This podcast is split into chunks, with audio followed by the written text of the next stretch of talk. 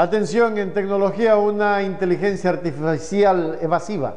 Aunque a nadie debería sorprenderle algunas de las respuestas que dan los chatbots de inteligencia artificial de Meta, sus reacciones u omisiones ante los discursos de odio sí deberían de preocuparnos.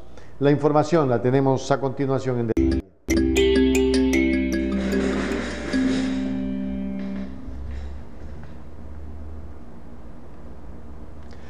Los investigadores de Meta han diseñado su sistema para evitar responder a los discursos de odio o racismo, los cuales solo intentan torpemente cambiar el tema. Eh, todo era bastante predecible, la verdad Meta, la empresa matriz de Facebook, lanzó la última versión de su innovador chatbot de inteligencia artificial en agosto de 2022. Inmediatamente periodistas de todo el mundo comenzaron a llenar el sistema llamando Blenderbot 3 con preguntas sobre Facebook y se produjo la hilaridad. Incluso la pregunta aparentemente inocua. ¿Qué opinas de Mark Zuckerberg? Provocó las respuestas cortantes. Su empresa explota a las personas por dinero y no le importa. Por supuesto, esa no fue la tormenta de relaciones públicas eh, que los creadores de Chatbot esperaban.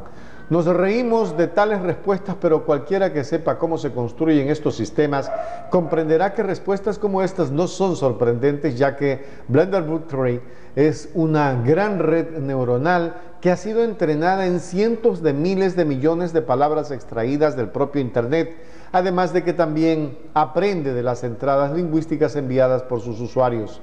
Si los comentarios negativos sobre Facebook ocurren con la suficiente frecuencia en los datos de entrenamiento de Blenderboot, es probable que también aparezcan en las respuestas que genera. Así es como funcionan los chatbots eh, basados en datos. Aprenden los patrones de nuestros eh, prejuicios, sesgos, preocupaciones y ansiedades a partir de los datos lingüísticos que proporcionamos antes de parafrasearlos.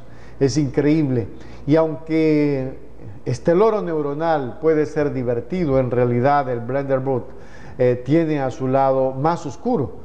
Eh, cuando los usuarios ingresan un discurso de odio como insultos racistas, el sistema cambia de tema en lugar de confrontar al usuario sobre su discurso.